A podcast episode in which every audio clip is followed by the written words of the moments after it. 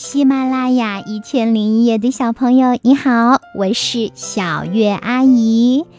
今天呀，我要来给你讲的故事是《小黑狗想冬眠》。唐和药。这个故事呀，选自幼儿寓言童话，由福建少年儿童出版社出版。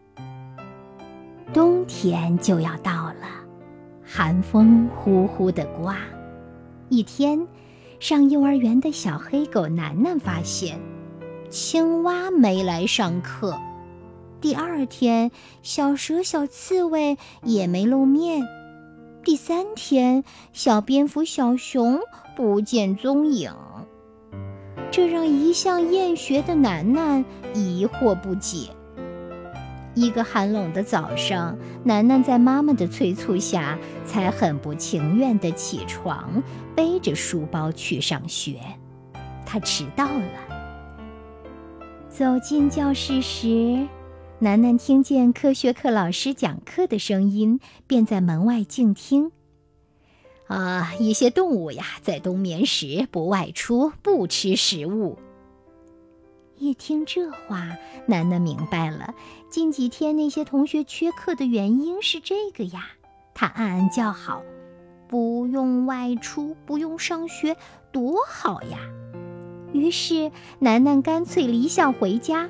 到家以后，他见妈妈外出了，便留下一张字条：“妈妈，请转告老师，我冬眠了。”然后躺进窝里开始冬眠。我，好饿呀，肚子咕咕直叫。楠楠忍着，好渴呀，他也忍着。实在睡不着，他就闭上眼睛，假装睡着。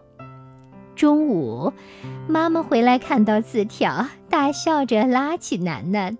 下午，妈妈把他送到学校，请科学课老师单独给他补上动物的冬眠一课。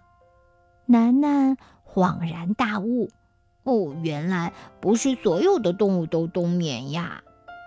从此，楠楠变得爱学习了，因为这件事让他懂得了一个道理：只有通过学习，才能获得宝贵的知识。好啦，亲爱的宝贝，这个故事讲完了。嗯，如果你喜欢小鱼阿姨讲故事，那也记得把你喜欢的故事告诉给其他的朋友，让他们一起来听，好吗？当然，我也希望你把喜欢的故事直接讲给你的好朋友听，讲给你的爸爸妈妈听。喜欢我，还可以搜索我写的书《小主持人的二十五堂课》，或者是儿童小说《茉莉花开》，亲自读一读哦。谢谢你，祝你有个好梦。晚安，宝贝。